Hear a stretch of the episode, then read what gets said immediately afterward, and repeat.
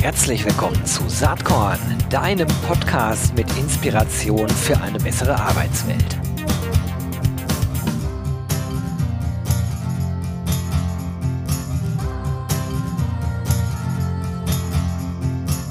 Hallo und herzlich willkommen zum Saatkorn Podcast. Heute ein Thema, was wirklich wichtig ist und jede und jeden von uns betrifft in irgendeiner Art und Weise und Form, ähm, worüber ich aber hier schon lange nicht mehr mit irgendjemandem gesprochen habe. Und vor etwas mehr als einem Jahr hatte ich mal hier einen Talk-Gast, eine Gästin, um genauer zu sein, die sehr profund über das ganze Thema, wie entwickelt sich eigentlich Office, während der Pandemie, nach der Pandemie? Wie entwickelt sich das eigentlich weiter? Und ich freue mich, dass wir heute etwas mehr als ein Jahr danach ähm, quasi eine Zweitauflage des Gesprächs machen können. Und ich begrüße ganz, ganz herzlich Dr. Devi Schönbeck. Sie ist Vice President Sales bei Steelcase. Devi, herzlich willkommen. Hallo Gero, ich freue mich wieder dabei zu sein. Das freut mich auch total, denn äh, das letzte Mal haben wir gesprochen, ich habe eben nochmal geschaut, im April 2021. Das ist also schon relativ lange her, vor allen Dingen dann relativ lange her, wenn man bedenkt, dass wir 2021 ähm, äh, im April eigentlich noch mitten im Experiment waren. Was macht Corona eigentlich mit der Bürosituation, insbesondere bei Menschen, die halt tagtäglich ins Büro gehen, White Collar in dem Fall, und er hatte damals eine spannende Studie, über die wir gesprochen haben. Und ihr macht ja regelmäßig Studien. Jetzt ähm, ist äh, auch vor einiger Zeit, äh, Anfang des ähm, zweiten Quartals, sozusagen eine Zusammenfassung rausgekommen von all den Studien, die ihr durchgeführt habt. Das waren mehr als zwölf und insgesamt habt ihr über 57.000 Angestellte und UnternehmensleiterInnen befragt rund um das neue Zeitalter der hybriden Arbeit. Also ich glaube, es ist ein ganz guter Zeitpunkt, jetzt einfach mal drauf zu schauen, weil wir inzwischen ja wissen, dass bestimmte Dinge ähm, einfach durch die Pandemie Realität geworden sind. Ne? Die Büchse der Pandora ist offen dass alle Menschen äh, von neun bis 17 Uhr im Büro sitzen und arbeiten, die Zeiten sind rum. Und dennoch äh, spielt das Büro natürlich immer noch eine sehr große Rolle, nur vielleicht anders als vorher. Und darüber wollte ich ganz gerne mit dir sprechen. Ja, sehr gerne. Also ich weiß auch noch, ähm, das war sozusagen die erste Auflage bei unserem ersten Gespräch und wir hatten uns damals ja schon vorgenommen, dass wir die Forschung auch über die Pandemie hinweg äh, sozusagen weiter betreiben und auch sehen, wie verändern sich vielleicht Bedürfnisse von Mitarbeitenden während der Pandemie am Anfang, wie du gerade gesagt hast, waren ja alle so ein bisschen im, in der Schockstarre oder waren relativ abrupt ins Homeoffice geschickt worden. Und wir haben gesagt, wir machen da regelmäßig Updates. Jetzt zuletzt eben nochmal eine zusätzliche Erhebung, um einfach zu schauen, was gibt's vielleicht jetzt für Trends, wo man sagen kann, die sind eher mittellangfristig, die werden wahrscheinlich auch über die Pandemie hinweg bestehen bleiben. Jetzt ist ja die Frage ähm, zum jetzigen Zeitpunkt auch, welche Bedeutung spielt eigentlich das Büro? Und da habt ihr ja nun auch ganz spannende Erkenntnisse rund um äh, Engagement und Produktivität. Also warum ist es denn eigentlich wichtig aus eurer Sicht, äh, dass Angestellte möglichst gerne im Büro arbeiten sollten? Ja, also das ist auf jeden Fall eine, eine Frage. Ähm, viele Unternehmen oder fast alle Unternehmen, mit denen wir aktuell sprechen, ähm, beschäftigen sich mit dem Gedanken, wie bekomme ich die Mitarbeiter wieder ins Büro? Also insbesondere natürlich Unternehmen, die auch äh, auf Innovation setzen, wo es um Wissensgenerierung, um ähm, Produktentwicklung zum Beispiel geht. Und ähm, es gibt vier gute Gründe, warum man die Angestellten, die Angestellten wieder ins Büro bringen sollte. Ähm, und das ist zum einen das Thema Engagement. Also die Studien zeigen, dass Mitarbeitende, die im Büro arbeiten, auch engagierter sind. Das zweite Thema, würde ich sagen, ist das Thema Kultur. Da ist es einfach so, eine Unternehmenskultur kann ich natürlich im Raum wesentlich besser vermitteln als nur über Teams. Ähm, da muss man einfach, ähm, sag mal, die Kultur auch spüren, das Miteinander spüren. Ja, wie tickt das Unternehmen? Das funktioniert natürlich vor Ort viel besser. Ähm, Wichtig natürlich auch Produktivität. Am Ende müssen wir alle unsere Arbeit schaffen. Viele Mitarbeiter haben ja gesagt, äh, während der Pandemie, sie sind super produktiv zu Hause und ich glaube, die meisten haben ja auch viele Stunden gearbeitet. Aber letztlich die Produktivität im Sinne des Unternehmens und dass alle wirklich an einem Strang ziehen und effizient zusammenspielen, das ist natürlich, äh, wenn man in einem Raum ist, wesentlich einfacher. Und ich würde sagen, ähm, so das vierte Thema, was deutlich aus der Studie herauskam und ähm, was eben auch wieder auf das Thema Vertrauenskrise einzahlt, ist das Thema Mitarbeiterbindung. Die Menschen, die ins Büro kommen, haben natürlich einen ganz, andere, einen ganz anderen Bezug zu ihrem Unternehmen. Also fühlen sich ähm, sehr viel stärker verbunden, können sich besser mit der Unternehmenskultur dann auch identifizieren also dieses Thema Zugehörigkeit ist, glaube ich, ein ganz wichtiges, was ich einfach in einem Büro sehr viel besser erleben kann, wenn die Menschen zusammenkommen, als nur von zu Hause aus. Und da auch ganz äh, deutlich die Zahl, ähm, dass zum Beispiel in Deutschland die Wahrscheinlichkeit, dass ein Mitarbeiter die den Arbeitgeber wechselt, um 26 Prozent sinkt, wenn er gerne ins Büro kommt. Hm. Das sind äh, Werte und Daten, die glaube ich sofort. Und ähm, als Geschäftsführer glaube ich natürlich auch irgendwie an die, an die Kraft eines Ortes, wo alle Menschen zusammenkommen, im Hinblick auf Identifikation, auf Motivation und auch auf das Thema Retention, wie gerade ausgeführt. Jetzt ist ja nur so, die Büchse der Pandora ist offen aus mitarbeitenden Sicht und theoretisch gibt's halt andere Möglichkeiten, die es vorher so nicht gab. Das ist ja vielleicht jetzt eher die Perspektive, ähm, dass, dass das so äh, auf Basis der Forschung halt äh, die Zahlen sind. Das heißt aber nicht, dass alle Menschen so arbeiten wollen. Und äh, man stellt sich natürlich vielleicht jetzt äh, insbesondere die Frage, ähm, will ich eigentlich eher im Büro oder zu Hause arbeiten? Wie sehen da eure Erkenntnisse aus? Ja, also das ist tatsächlich ein bisschen die Krux gerade, dass ähm, tatsächlich 45 Prozent der Befragten angeben, dass sie lieber zu Hause arbeiten. Und das ist natürlich äh, eine Herausforderung für die Unternehmen. Ähm, ich würde sagen, mittlerweile haben eben die meisten sich zu Hause ganz gut eingerichtet. Also am Anfang war das ja noch sehr provisorisch. Man hat irgendwie geschaut, dass man am Küchentisch arbeitet. Und ähm, aktuell ist es aber so, dass ähm, 70 Prozent zu Hause einen oder in Deutschland sogar 77 Prozent zu Hause einen festen Arbeitsbereich sich eingerichtet haben.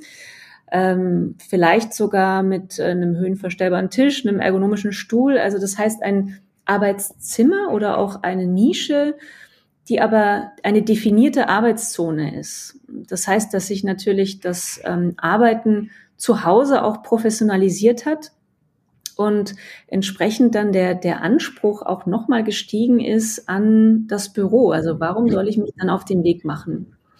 Mhm. Das spiegeln eure Zahlen äh, auch wieder, was du gerade sagst. Ne? Also wenn äh, im Büro quasi ein eigener Arbeitsbereich bereitgestellt würde, der vielleicht diesen Kriterien, die du gerade aufgezählt hast, äh, im Homeoffice so ein bisschen genügen würde, also dass man seinen eigenen Bereich hat, ähm, mhm. dann äh, ist es in der Tat so, dass die Mehrzahl äh, der äh, Befragten eigentlich sagt, wir wären sogar bereit, Homeoffice-Tage aufzugeben.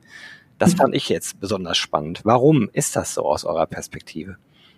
Ja, also ich denke, es sind ähm, zwei wesentliche Komponenten. Das eine ist das Thema Privatsphäre. Also äh, ich bin jetzt natürlich zu Hause äh, gewohnt, dass ich sozusagen ungestört arbeiten kann, dass mich niemand unterbricht.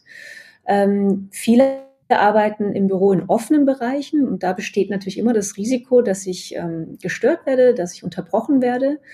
Und das zweite wesentliche Thema, da sind wir wieder bei der Zugehörigkeit, ist, dass ich zu Hause natürlich auch zu Hause bin und ich dementsprechend im Büro auch eine Heimat haben möchte. Und ähm, das ist genau wieder so dieses Thema Zugehörigkeit ähm, ich möchte eigentlich ins Büro kommen und dort auch wissen, ich habe dort eine, einen Teambereich, eine Heimat, wo ich hinkommen kann, wo ich die anderen kenne, wo ich die Umgebung kenne und wo ich mich wohlfühle. Da hatte ich neulich so ein Erlebnis, jetzt ganz praktisches Arbeitserleben. Ähm, ich habe mit äh, MitarbeiterInnen gesprochen, wie die sich das denn eigentlich wünschen, bei uns jetzt ganz konkret. Mhm. Und meine Erkenntnis war, das Bild ist total bunt. Es ist nämlich sehr, sehr stark davon abhängig, wie der betreffende Mensch sich individuell eingerichtet hat. Auch was die individuellen Lebensumstände sind zu Hause. Ne? Wie gerade du mhm. schon gesagt hast, wer also so ein Arbeitszimmer hat und da in Ruhe arbeiten kann, der, der ist oft ganz happy, so ist so mein Erleben zumindest. Und dann habe ich aber auch KollegInnen, die aus welchem Grund auch immer sagen, ich komme aber gerne ins Büro und, und zwar auch jeden Tag. Und dort hätte ich dann aber auch gerne meinen eigenen Bereich, der auch so äh, gestaltet ist, wie ich mir das wünsche. Also das berühmte Familienfoto auf dem äh, Schreibtisch, ne, als Beispiel. Oder vielleicht ja. ein entsprechendes Bild an der Wand.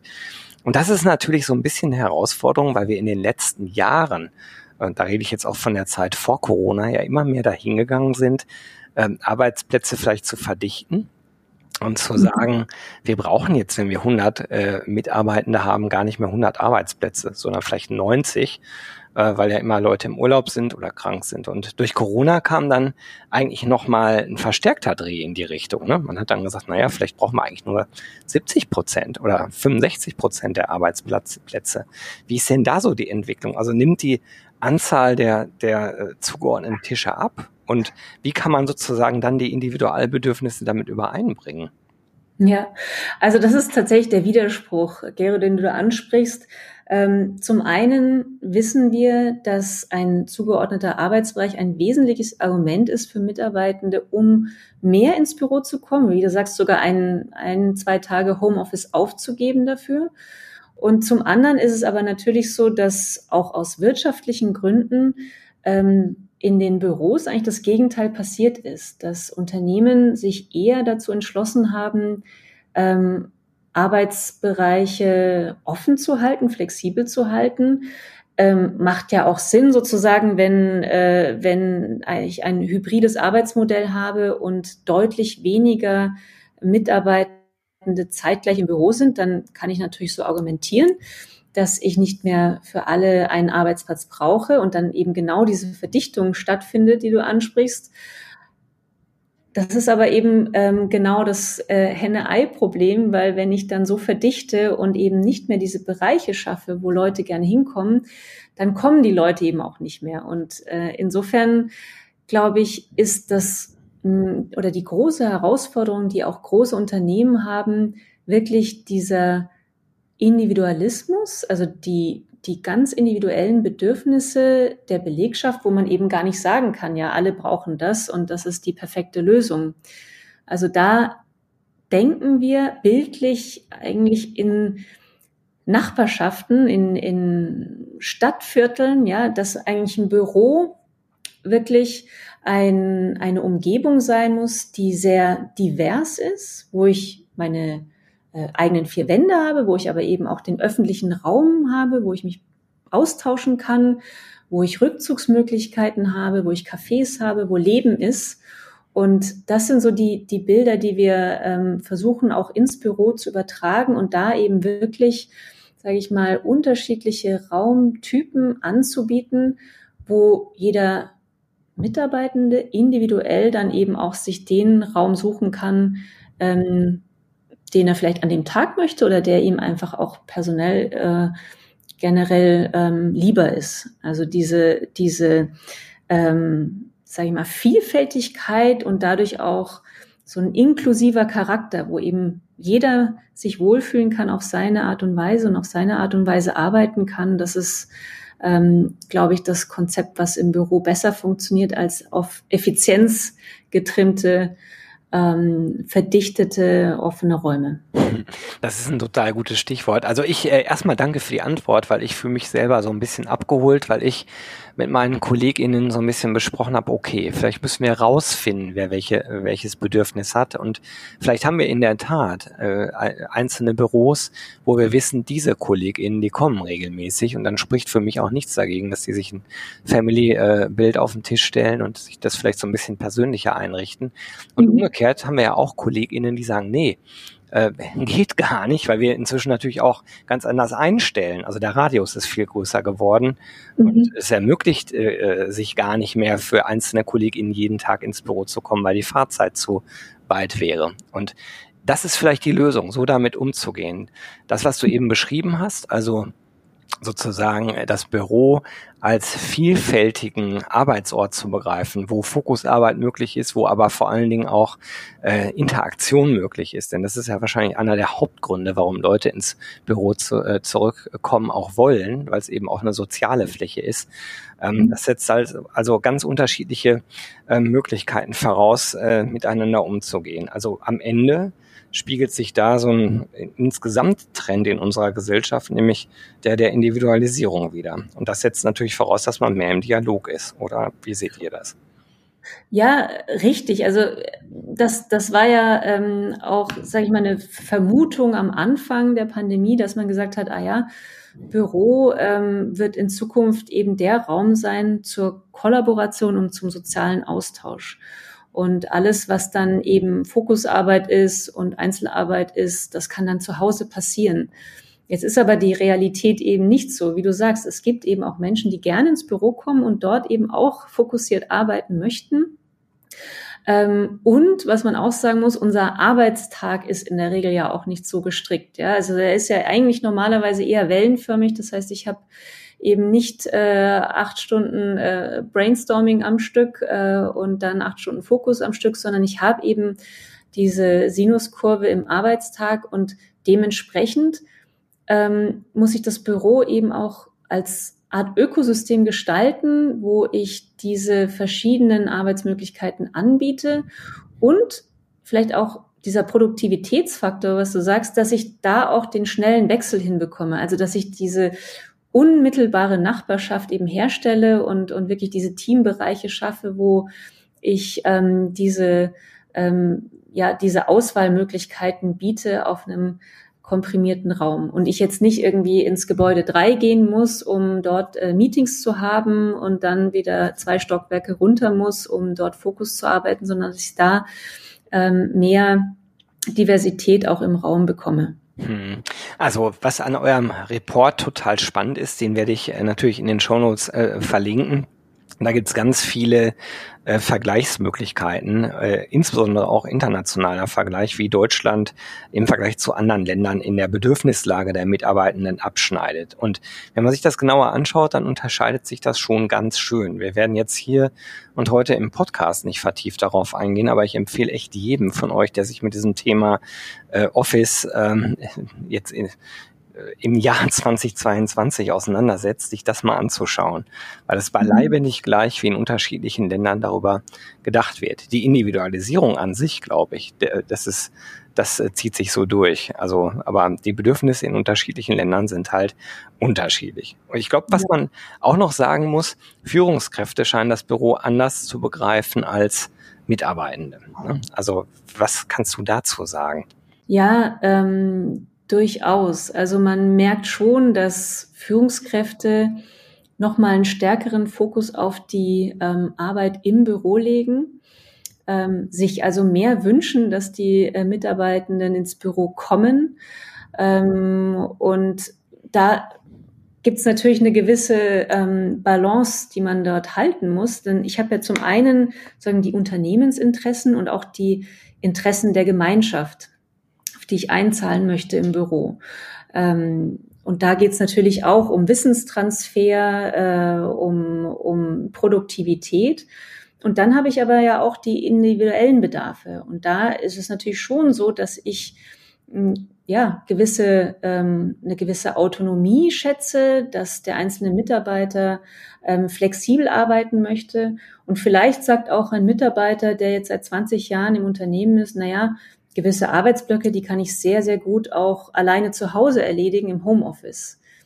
Aber in der Zeit natürlich ist er dann auch nicht vor Ort, um vielleicht einen ganz neuen ähm, Kollegen, Kollegin ähm, ähm, dort zu sein, um eine Frage zu beantworten. Also da gibt's meines Erachtens eben auch immer diesen gemeinschaftlichen Interessensgedanke, der vielleicht fürs Individuum in dem Moment nicht so eine große Rolle spielt, aber wo natürlich auch Führungskräfte drauf schauen, dass, dass die Gemeinschaft erhalten bleibt und sozusagen das gemeinsame Ziel, der gemeinsame Strang, an dem alle ziehen, dann auch ähm, äh, leichter zu verfolgen ist, wenn die Menschen in einem Raum sind. Das ist natürlich auch immer gewisse Herausforderungen, so remote zu führen oder eben auch so eine Arbeitswoche dann regelrecht zu kuratieren. Ja, wer ist wann da? Wann kann ich welches physische Meeting aufsetzen? Was machen wir komplett remote? Also das ist ja auch eine gewisse Herausforderung und Anstrengung für Führungskräfte jetzt in so einer Zeit,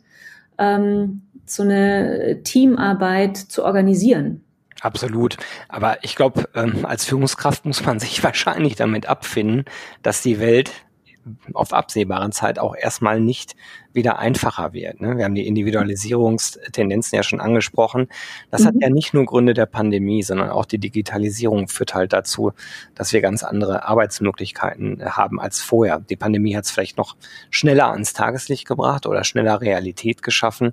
Ähm, das wäre über kurz oder lang äh, durch technologischen Fortschritt wahrscheinlich eh gekommen. Jetzt haben wir ja mhm. eben schon so ein bisschen über die hybride Umgebung äh, gesprochen. Ich fand das spannend, was du gesagt hast. Also der hybride Arbeitsplatz sollte eigentlich wie eine gut funktionierende Gemeinschaft sein, der sich äh, die Menschen zugehörig fühlen und die gemeinsame Ziele verfolgt. Ähm, mhm. In eurem Report habt ihr so drei äh, bestimmte Designprinzipien, die eigentlich bei der Planung ähm, von Büroumgebung in Zukunft berücksichtigt werden sollte. Also das erste wäre so gleichberechtigte Teilhabe. Ähm, mhm. Was versteht ihr darunter und, und wie kann man da hinkommen? Ja, ähm, ich habe ja in so einem hybriden Meeting immer die Herausforderung, dass ich eben Menschen physisch vor Ort im Raum habe und zum anderen die Menschen, die entweder von einer anderen Location, von einem anderen Bürostandort, von extern oder auch vom Homeoffice aus dazugeschalten werden und eben auf dem Bildschirm sind. Und wie schaffe ich es da trotzdem in den Rahmenbedingungen, in den Möglichkeiten eine gewisse Gleichberechtigung zu schaffen? Ähm, ich sag mal, da haben wir jetzt auch viele Erfahrungswerte äh, gesammelt und viel experimentiert in der Zeit. Ja, da kann man viel machen. Man kann nur auf Augenhöhe sein, dass alle irgendwo den gleichen Augenlevel haben. Ähm, man kann es äh, so einrichten, dass eben auch die Teilnehmer, die zugeschaltet sind, zum Beispiel auf gleiche Inhalte schauen können, die im Raum sind. Ähm, also auch, auch auf analoge Medien im Raum schauen können. Ähm, man kann darauf achten, dass äh, zum Beispiel auch alleine die, die, das Abbild der Person einigermaßen gleich groß ist. Also es gibt so einige technische Dinge und da ist es natürlich für uns auch spannend, mit unseren Partnern zusammenzuarbeiten.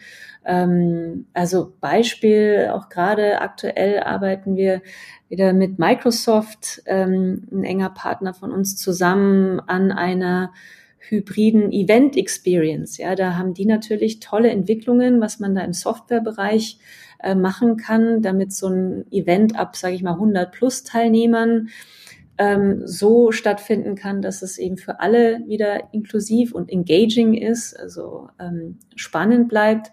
Und äh, was kann aber eben auch der Raum dazu tun? Also da ähm, geht es eben um dieses Thema Gleichberechtigung von remote und physisch vor Ort anwesenden Teilnehmenden. Spannend. Ein zweites Designprinzip wäre die Einbindung, also Settings für viele verschiedene Arten der Nutzung eigentlich. Also ich interpretiere jetzt mal, äh, sowohl äh, konzentriert im Büro arbeiten zu können, als auch eben äh, bei anderen Erfordernissen halt äh, sehr interaktiv miteinander zu arbeiten. Ja, also da geht's auch darum, dass ich jetzt zum Beispiel, wenn ich ein hybrides Meeting habe, nicht alle im Raum jetzt hier irgendwie toll Post-its schreiben und zu Hause sitzen hier am Bildschirm und drehen mhm. Däumchen und gucken zu. Also wie kann ich es schaffen, dass auch hier wieder eine aktive Einbindung stattfindet? Zum Beispiel über ähm, digitale äh, Whiteboards, ja, also dass dass hier auch sagen nicht eingeteilt wird in die, die machen und die, die nur zuhören, sondern wie kann ich über Raumgrenzen hinweg quasi eine, eine Kollaborationsaktivität äh, ähm, finden, wo äh, alle aktiv eingebunden werden und ihren Beitrag leisten können. Mhm. Ah, verstehe. Und das letzte Prinzip ist, glaube ich, das äh, zumindest für mich am einfachsten zu verstehende einfache Nutzbarkeit. Also klar, man sollte möglichst intuitiv in der Lage sein, die äh, Dinge äh, bedienen zu können.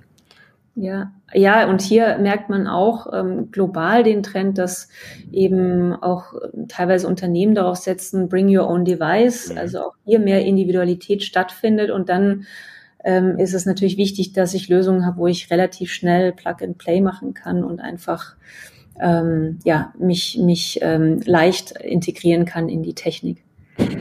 Absolut faszinierend, was gerade passiert. Ich denke ja ganz oft, äh, also nehmen wir mal das ganze Leid der Pandemie mal weg, ähm, aber schauen wir mal dahin, was das gebracht hat, nämlich eigentlich überhaupt die spannendste Zeit, äh, sich mit diesen Dingen äh, zu beschäftigen, äh, denn je. Also spannender war das für mich noch nie aus Führungsperspektive, aber eben auch äh, aus der Perspektive, wie Sie gerade besprochen haben, wie Räume zu gestalten sind, die natürlich ganz, ganz, ganz viel damit zu tun haben, wie man wirklich arbeiten kann, wie auch Führung heutzutage gelebt wird und wie wir hybride ähm, Möglichkeiten schaffen, miteinander zu interagieren. Total spannend. Leider äh, ist die halbe Stunde schon rum, Devi. Ich hätte unheimlich gerne noch weiter gesprochen. Bin mal ganz sicher, dass wir heute nicht das letzte Mal gesprochen haben und bedanke mich erstmal ganz herzlich, dass du dir Zeit genommen hast heute für Saatkorn. Vielen Dank dir, Gero, auch. Also äh, ich muss dazu noch mal sagen, also absolut, was du sagst, diese spannende Zeit. Wir sprechen kaum mit einem Unternehmen, was sich nicht gerade neu erfindet in den Büroflächen und insofern natürlich für uns auch eine ganz, ganz spannende Zeit, ähm, diese Neugestaltung. Ähm, und da hat die Pandemie, wie du sagst, auch ihren Beitrag geleistet bei all dem Negativen. Super. Ich wünsche dir weiterhin viel Spaß und Erfolg äh, bei Steelcase und wir bleiben bestimmt in Kontakt. Alles Liebe und bis bald. Vielen Dank. Jo, das war diese Saatkorn Podcast Episode. Wenn du nichts mehr verpassen willst und dich überhaupt für die Saatkorn Themen interessierst, dann abonnier doch einfach meinen niegelnagelneuen Newsletter. Und dann bekommst du jeden Sonntag frisch alle Artikel, alle Podcast Folgen Außerdem noch mal eine wöchentliche Kolumne und die Verlosung der Woche in deine Inbox. Musst du natürlich nicht sonntags lesen, geht auch montags oder dienstags. Ich würde mich sehr freuen. Hier nochmal die URL saatkorn.com slash newsletter. Tja, dann bis bald. Ciao.